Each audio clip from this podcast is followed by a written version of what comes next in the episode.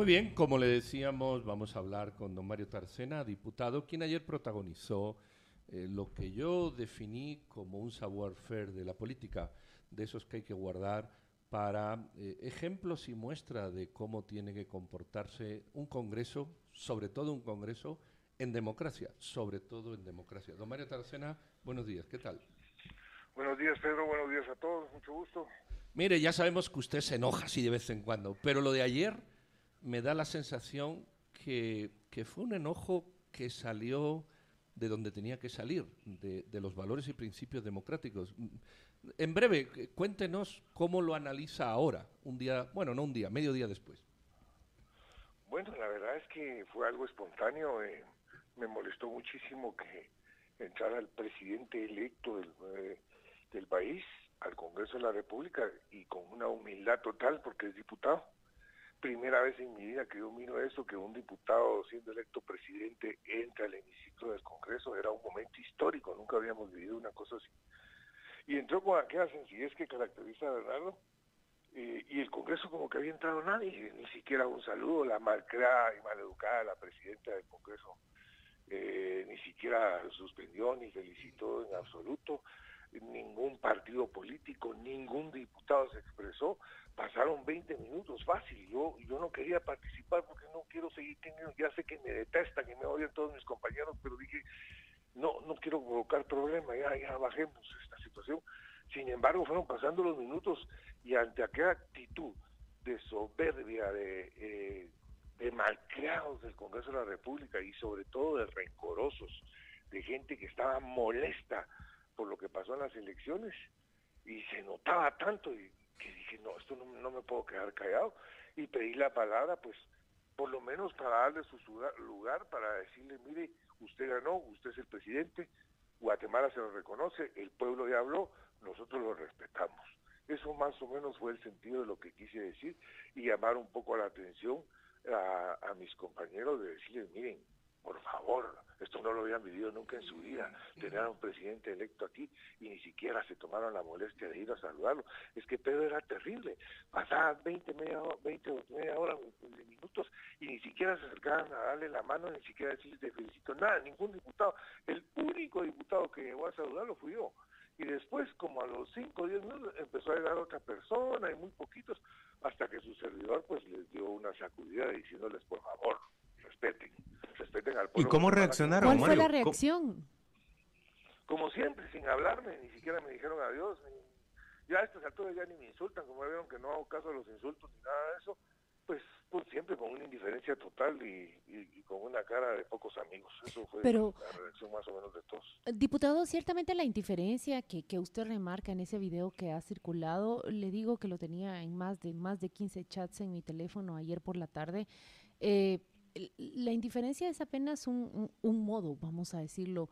Luego vino una acción, la ejecución de una orden que todavía eh, no, no sienta, em, no, no, no se sienta con, con, certeza que es calificada como ilegal. Es decir, a ese modo, a esa mala educación, a esa falta de cortesía, la sigue una acción ilegal en la cual cancelan de inmediato al partido Semilla, dejan a los diputados de la bancada que usted dijo que, cuyo presidente ha sido el electo sin sin, sin, su partido político. Estaba extrañada porque pocas veces funciona en el Estado eh, algo como ayer la página del Congreso de la República. En, en, menos de las seis de la tarde ya no existía el partido Semilla en el portal del Congreso. Eh, ¿cómo califica esto? ¿Qué salida le, le queda al partido Semilla y prácticamente a todos los diputados como usted que rechazan lo que está ocurriendo? Bueno, mire, le cuento. Eh, lo que pasó en el hemiciclo ayer después de lo que la participación de su servidor fue que leyeron el despacho calificado, que son como las cartas que le mandan al Congreso, y leyeron lo que mandó el Ministerio Público y toda esa absurda posición diciendo que suspenden a Semilla y de todo. La posición es absurda, pero es más absurda la actitud de la Junta Directiva, que en una forma prepotente y abusiva, y sobre todo remolestos, porque estaban bloqueando que no tuvieran la palabra, no querían hablar, hasta metieron un punto resolutivo del diputado Samuel eh, Pérez estaba pidiendo la palabra, se la dieron al servil del creo que siempre hace lo mismo, se presta a pedir la palabra para hablar de, la malaria, lo cual es un tema importante. ¿Quién es ese servil de creo? Eh, Oscar Chinchilla, siempre ha sido una basura, siempre, desde que lo conozco. entonces ayer se, se, retrató inmediatamente a pedir la palabra para que no le dieran la palabra a la gente de Senía. Eh, eh, después de lo que le sucedió y que reventó el tema en el Pleno, la reacción empática fue ir a cancelar en junta directiva en una forma arbitraria, porque ni siquiera hubo una sesión de junta directiva, esas decisiones se tienen que tomar colegiadas por mayoría y estoy seguro que ni acta de esa sesión existe, lo que hace total y absolutamente ilegales, ilegales la decisión, por un lado. Por el otro lado, la actitud pues de eh, novatos, nuevos, como le quieran decir, de los de de aceptar una posición así, que nunca la deben de aceptar, presidencialmente presentan un amparo hoy y estoy seguro que les vuelven a dar la razón las Cortes, aunque no las han tenido todas, pero es tan obvio lo ilegal que no, no tienen por qué cancelarlo. Semilla no está cancelada. Yo, Mario, soy de los que formó esa ley. Mario, yo quiero entrar en ese, en ese punto. Eh, esa actitud de novatez, o voy a decir yo, candidez de, semilla. Vi incluso que presentaron ayer, imagínate, en esa mayoría de diputados que han estado aliados todo este tiempo, presentan una moción para condenar las acciones de Curruchiche cuando Curruchiche está actuando a favor de ellos. Eh, eh, yo pienso que Semilla pudo haber usado técnicas parlamentarias que he visto usar a otros diputados, aunque no son las formas de semilla, para impedir incluso que se leyera ese despacho calificado, lo que fuera para, para, para declararlos no existentes como, como bancada. ¿Vos cómo prevés que va a ser una legislatura si Semilla se sigue comportando de esta manera correcta, tomando la palabra nada más como lo han hecho hasta ahora? Sí, es que fue una forma no inocente Semilla hizo lo correcto, que era presentar un punto resolutivo, que ellos lo que querían era condenar todas las acciones que han pasado en las, elecciones. Sin embargo, el Congreso tenía la obligación de hacer un punto resolutivo, si lo hacen por unas tonterías, pero más que un punto resolutivo, de felicitar, de reconocer el triunfo del presidente electo Arevalo. ¿Por qué? Porque el Congreso de la República representa al pueblo de Guatemala y el pueblo de Guatemala habló, 60% le votó a favor a Bernardo Arevalo. Con una votación como esa no hay discusión y mínimo esperaba el pueblo de Guatemala que sus representantes pues por lo menos le dijeran felicitaciones. No lo hicieron. Lo que hicieron fue ir a darle una patada por la espalda al partido a tratar de cancelarlo. Eso no es legal, no tiene sustento, no les va a funcionar si metieron el amparo ayer, entre hoy y mañana les van a dar el amparo a Semillas y va a ser una cachetada para todos los diputados. Y, bueno, ahora, ¿qué es eso? Como el principio o el reflejo de lo que se va a ver en la próxima legislatura. Yo no puedo creer que los diputados no sepan que lo que estaban haciendo ayer era absurdo e, ilegal. Lo, que los mueve y lo que están tratando de hacer es de mandar un mensaje de lo que le van a hacer a la próxima legislatura están como preparando el ambiente, sensibilizándolo, digamos, de que los pueden cancelar, de que los pueden dejar sin comisiones, sin representación, ni nada. Yo fui de los que hizo esa ley y fue de los que impulsó, era presidente del Congreso, y creo que la ley es excelente, pero hay que aplicarla como es. Semilla no ha sido cancelado. Para que cancelen a Semilla, y se lo aclaro una vez al pueblo de Guatemala, si Semilla no mete ningún recurso, si se presenta todo y es obediente y, es, y no es deliberante, se llevan de dos a dos años y medio en cancelar el partido. O sea, no es mañana que cancelan al partido. Eso quiere decir que cuando si logran cancelar a Semilla, entre dos años, ya va a estar el presidente Bernardo a medio pedido. O sea, solo lo están haciendo por hacer daño, por, por, por bloquear. Según lo que me dijeron varios compañeros ahí en el hemiciclo, que hablé con algunos, lo que están haciendo es tratando de ablandar a Bernardo para que entiende que tienen que hablar con el Congreso. Y si Bernardo se mete a los trances del Congreso, se acaba. Mira, el Congreso eh, lo va a arrinconar y va a tratar de seguirlo extorsionando y de todo. Y Bernardo no se puede dar ese lujo. Bernardo, de verdad, y no lo digo demagógicamente, tiene una alianza nada más, que es con el pueblo de Guatemala, que no se va a aliar con los partidos del Congreso porque lo acaban.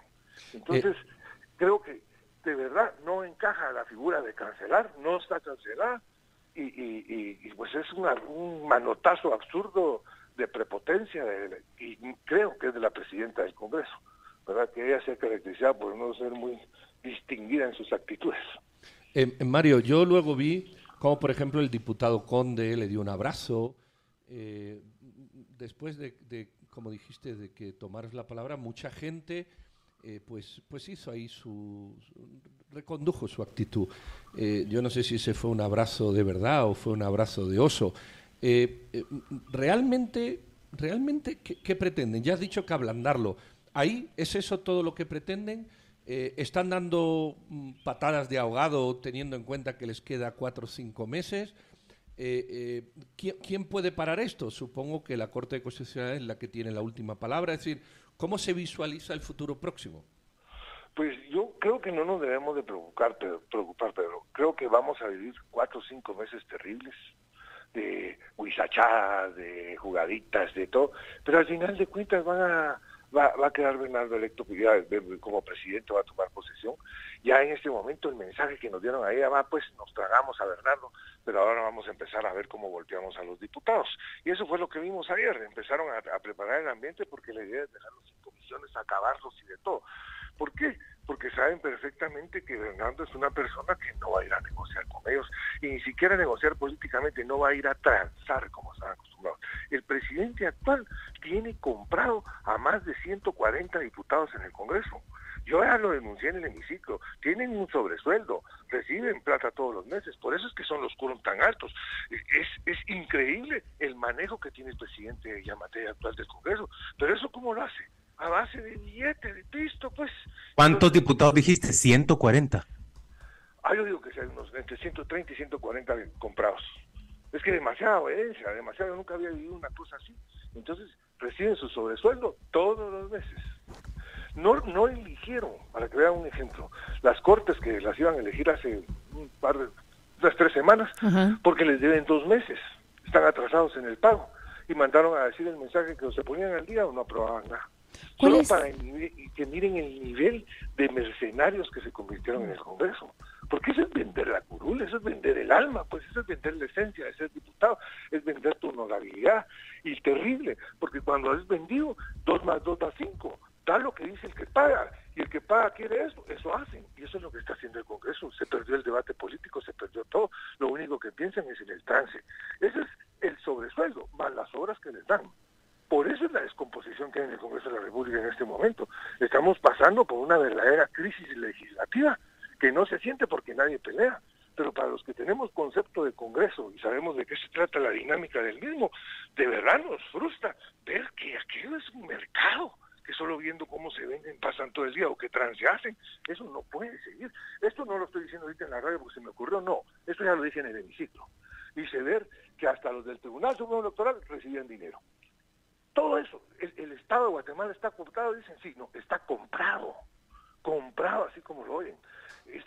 comprar al Estado de Guatemala, después de hacer mis cuentas, calculo que cuesta 40 millones de quetzales al año pasar de presidente a emperador. Pues, ¿Por qué emperador? Porque usted maneja las cortes, maneja todo, absolutamente todo. Y eso es lo que hizo Yamatei. Desde el primer día que tomó posesión, compró a la junta directiva que entraba y demostró que todo iba a ser dinero y eso ha sido es lo que lo ha cumplido en estos tres años y medio, plata por todos lados y la moral en el piso. Entonces lo estamos viendo en el reflejo. Ahora, ayer en el Congreso lo que se notó es toda la clase política en contra de Semilla. ¿Y qué creen que lo llevó a la presidencia? Ese rechazo. Rechaza a la clase política, que Bernardo lo capitalizó. Porque miren, Bernardo Arevalo no era conocido hace tres meses, no sé, pasaba por un restaurante y nadie sabía quién era. Hoy es un hombre, es el presidente de la República. ¿Pero por qué? Porque fue el hombre que capitalizó el rechazo a la clase política. La gran mayoría de guatemaltecos no son arevalistas, sino que vieron en Arevalo el que representaba, el que rechazaba a la clase política, el que no era político, y por eso le dieron el voto. No es que porque hace Arevalo o su papá ni nada de eso, no, en absoluto, cual respetamos mucho, pero no fue ese el jalón de la elección el voto era un voto volátil, que en un momento lo tuvo Pineda, en otro momento lo tuvo Telma Cabrera, lo tuvo Arzú, iba volando, la gente decía no hay por quién votar, hasta que aparece Arevalo y se va un millón de votos de entrada, que fueron los votos nulos también, que fueron a votar nulo, para Arevalo. Pero es un rechazo a la clase política que la capitalizó Bernardo Arevalo y por eso es presidente. Muy bien, don Mario Taracena, muchísimas gracias. Ese video quedará para muchos análisis. Eh, feliz día y muy amable siempre habernos no, gracias atendido. A ustedes, gracias. Un gusto saludarlos. Gracias, feliz Gracias, Mario. Bueno. 889. Muy bien, pues vamos a seguir con este tema que ayer atrajo la atención de todos. Eh, fue la, pues, aquella decisión del Congreso y, y, los dimes y diretes que hubo en relación con la, pues, eh, sacar o anular la bancada de semilla por orden del juez. Eh, una orden, por cierto, que todavía, todavía está pendiente de, de ser eh, firme, ¿verdad? Vamos a hablar con Juan Carlos Rivera, diputado de la bancada Victoria. Juan Carlos, buenos días. Eh, buenos días, buenos días a todos. Eh, Juan Carlos, tu, tu, percepción así en un minuto de, de, lo de ayer. Bueno, lamentable la, la decisión que toma Junta Directiva de, de suspender los privilegios del, del partido Semilla, pues pierden su bancada, pierden los asesores que tienen que les apoyan en el trabajo legislativo eh, entendemos que existe un proceso judicial, pero no existe una, una resolución en firme, es una suspensión eh, provisional la que tiene el, el, partido y es lamentable la decisión que ha tomado la Junta Directiva.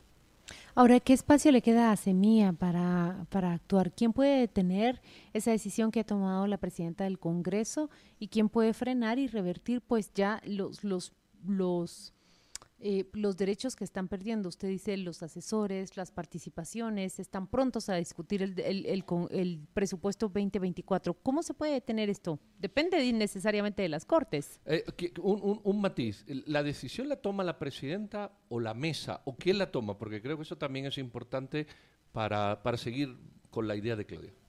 La, la decisión que, que, informó Junta Directiva al Pleno eh, es una decisión colegiada de, de la Junta Directiva del Congreso de la República. Ellos han decidido eh, jurídicamente el criterio de, que aplica Junta Directiva, aplica el artículo 42 de la Ley Orgánica del Organismo Legislativo y suspende eh, a la bancada semilla dentro del, del, organismo. El camino a seguir del partido semilla pues es en, es en las Cortes, buscar un, un amparo para revertir la, decisión que ha tomado que ha tomado junta directiva eh, creemos que el, el, tema es en, en las cortes en el en el legislativo pues es no creo que ya no tienen eh, una ruta que seguir más que buscar el camino en las cortes que los respalden por medio de un amparo Juan Carlos eh, ¿cómo dirías se encuentra el, el Congreso en estos momentos? ¿Lo ves dividido en dos bandos o crees que hay una tercera vía? ¿Cómo lo ves? Eh, ¿Quiénes respetan los resultados electorales? ¿Quiénes no los respetan y creen que, Semilla debe desaparecer como partido? ¿Y hay una tercera opción? ¿Cómo ves la, conformación del Congreso? Bueno, yo creo que el, problema que tenemos como país, como nación en este momento es que el pueblo eligió un nuevo presidente, ya tenemos un nuevo presidente electo, eh, el Tribunal Supremo Electoral pues ya, ya oficializó los, los datos. El gran problema es que elegimos a un presidente diferente, pero el pueblo eligió a un mismo Congreso. Las fuerzas en el Congreso son similares a las fuerzas políticas que, que han gobernado estos, estos tres años.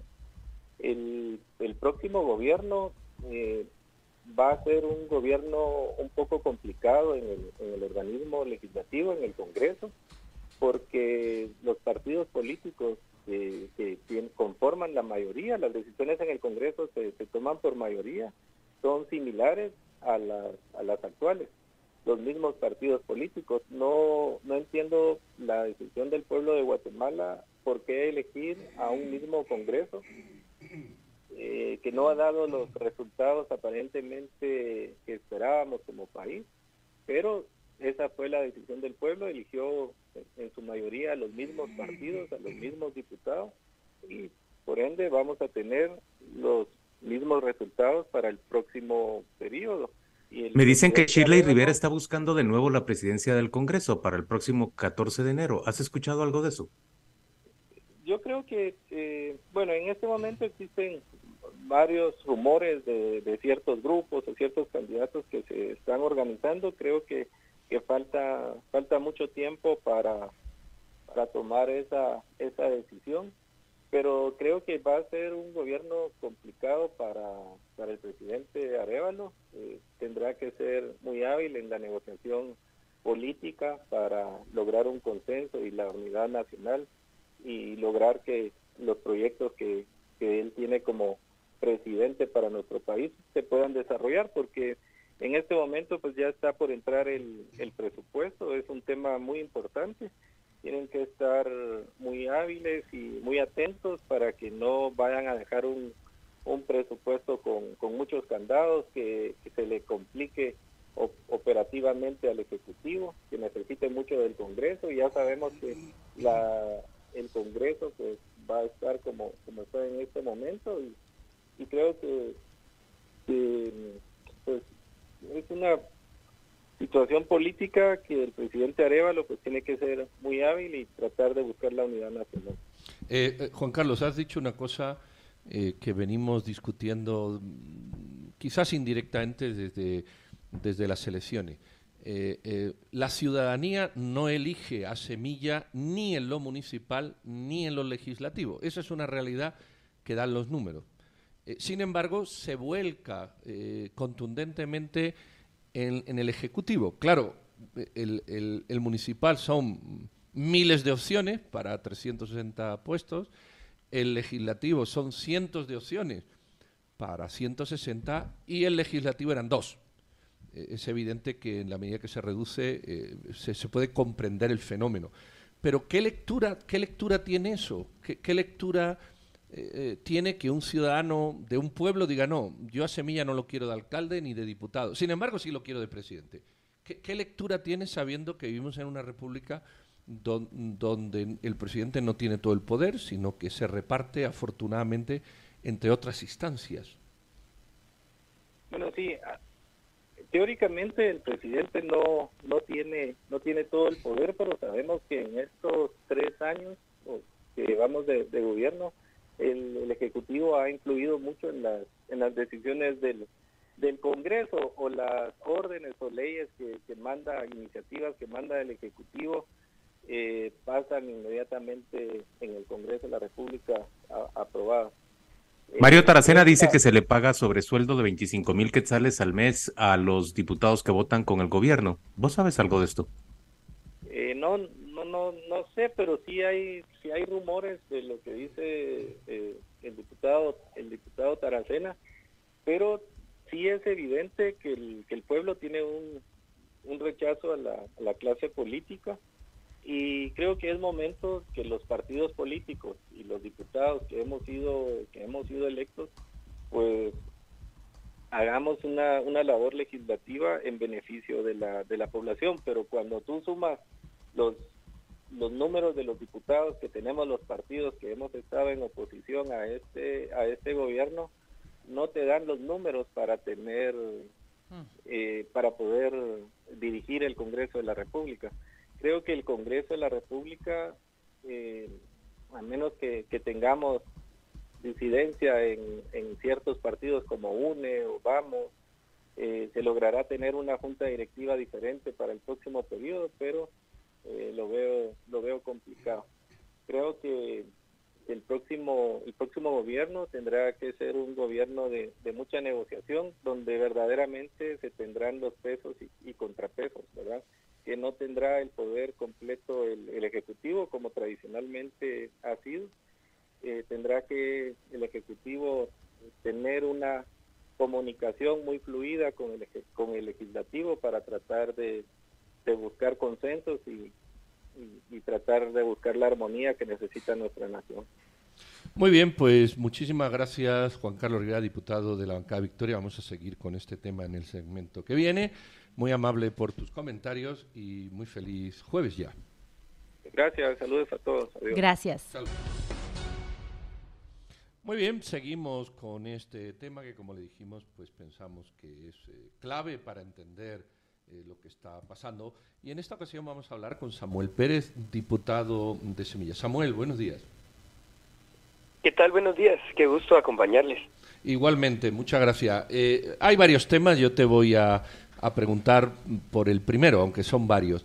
Eh, a mí me gustaría que analizaras desde, claro, tú eres parte afectada, pero la intervención de, de Tarsena, alguien que todos sabemos que es un personaje muy particular, que en otras ocasiones pues ha sido tachado de A, de B, de C, pero es, es una persona antigua en el Congreso y, honestamente lo digo, como todo lo que digo, eh, aunque sea equivocado, creo que ayer yo le vi una cara que le salía del alma lo que decía.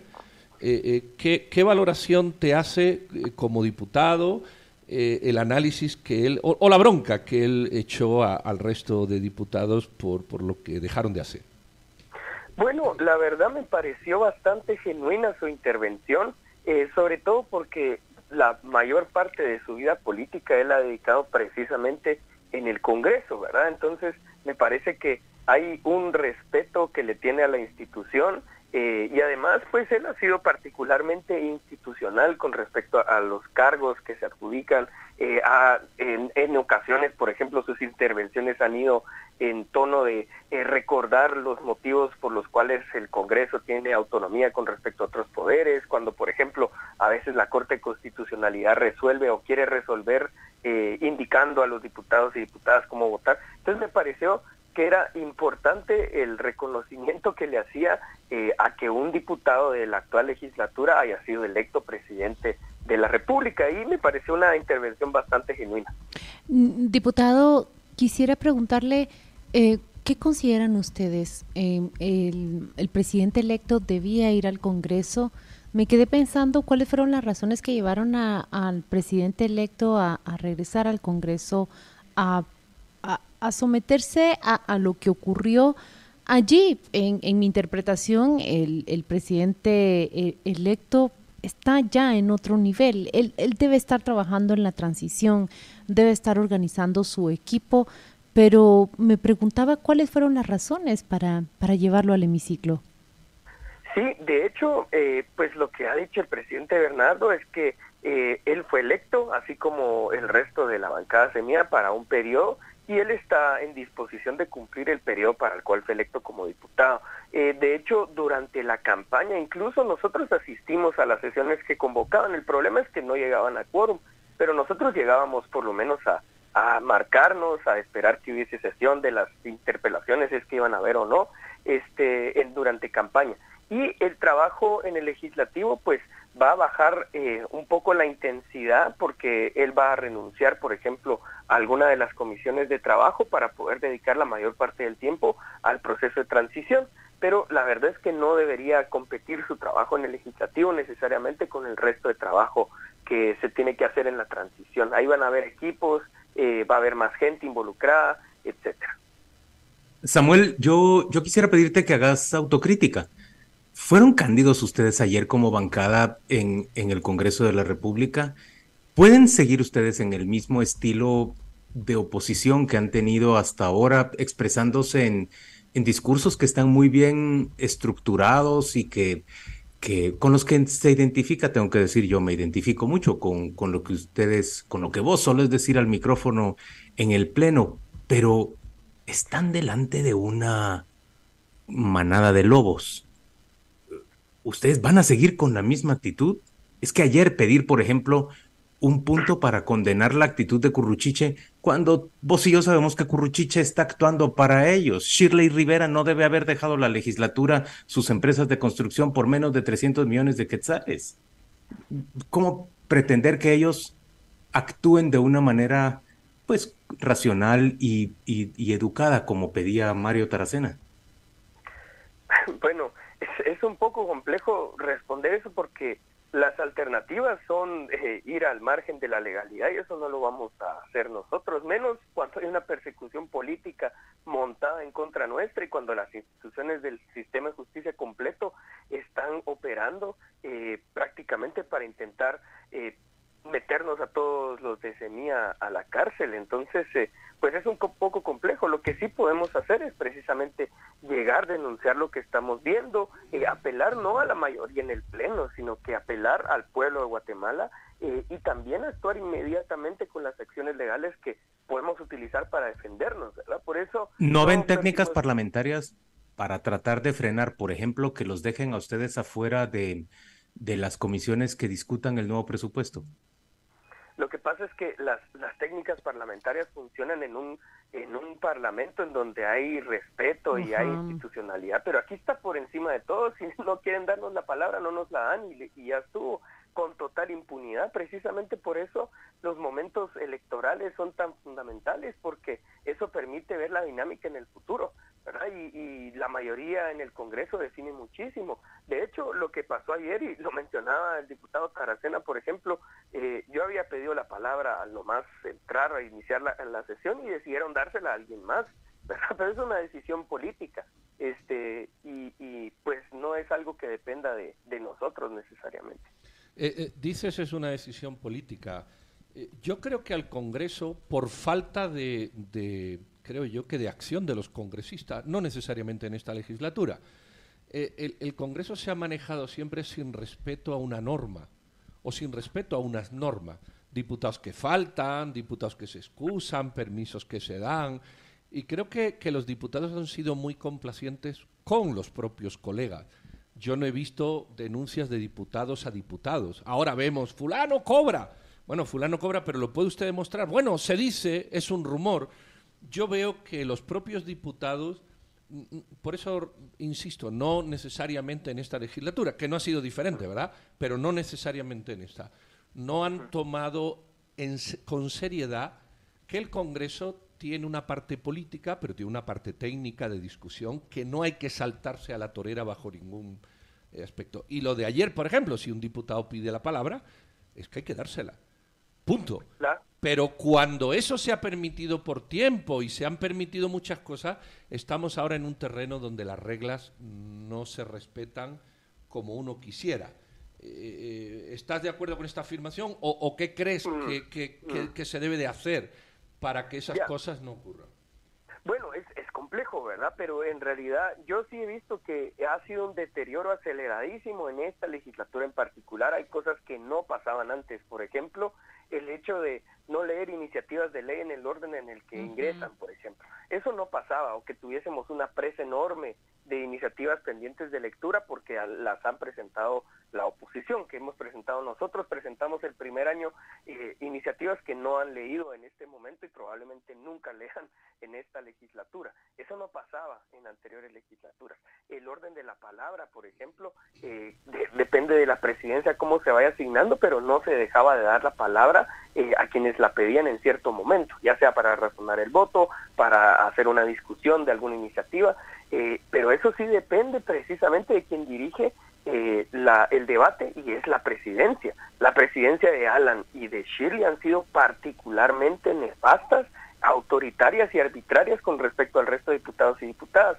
Y no, y no es algo que simplemente nos quedemos quietos, ¿verdad? Sino que realmente hemos hecho de, todo, ¿verdad? A veces hemos tenido que subir a, a, donde están las curules de la junta directiva, este, hemos tenido que denunciar ante los medios, hemos Claro. no lo hemos hecho antes, ¿verdad? Yo recuerdo ese momento histórico, lo, lo diré de esta manera, durante la pandemia, cuando es, es junto con Aldo Dávila que llegan hasta la, la, hasta los escritorios, hasta las curules de junta directiva para exigir que se les dé la palabra. Ayer mismo la diputada Evelyn Morataya denunciaba a través de sus redes sociales cómo cuando intentó felicitar al presidente electo eh, desde junta directiva, no sé quién tiene el manejo de los micrófonos, seguramente es la presidenta, pues eh, le quita el, el volumen a su micrófono. ¿Qué queda hacer, eh, eh, diputado Samuel Pérez? Es que pareciera que eh, están condenados, o estamos condenados, voy a decirlo de esta manera, estamos condenados los siguientes cuatro meses, no sé si los siguientes cuatro años, a un Congreso que, que, que imponga estas normas. ¿Cuál es el camino que nos queda? Bueno, el Congreso tiene en este momento, eh, el oficialismo en general tiene casi que garantías de impunidad total porque tienen capturado absolutamente todo. Eh, sin embargo, yo creo que el próximo Congreso sí va a cambiar eh, la dinámica porque no van a tener eh, el Ejecutivo, que eso es lo que precisamente les da una fortaleza tremenda, que es lo que les articula, que es el dinero que viene robado de los impuestos de los guatemaltecos prácticamente. Este, y además, yo creo que eh, la mayoría que se va a formar, como haya más de 90 diputados y diputadas nuevas, eh, ya no va a ser exactamente la misma dinámica de ahorita. ahorita porque saben que tienen el respaldo de todas las instituciones para poder hacer con prepotencia lo que quieran. Y eso creo que va a cambiar en la próxima legislatura.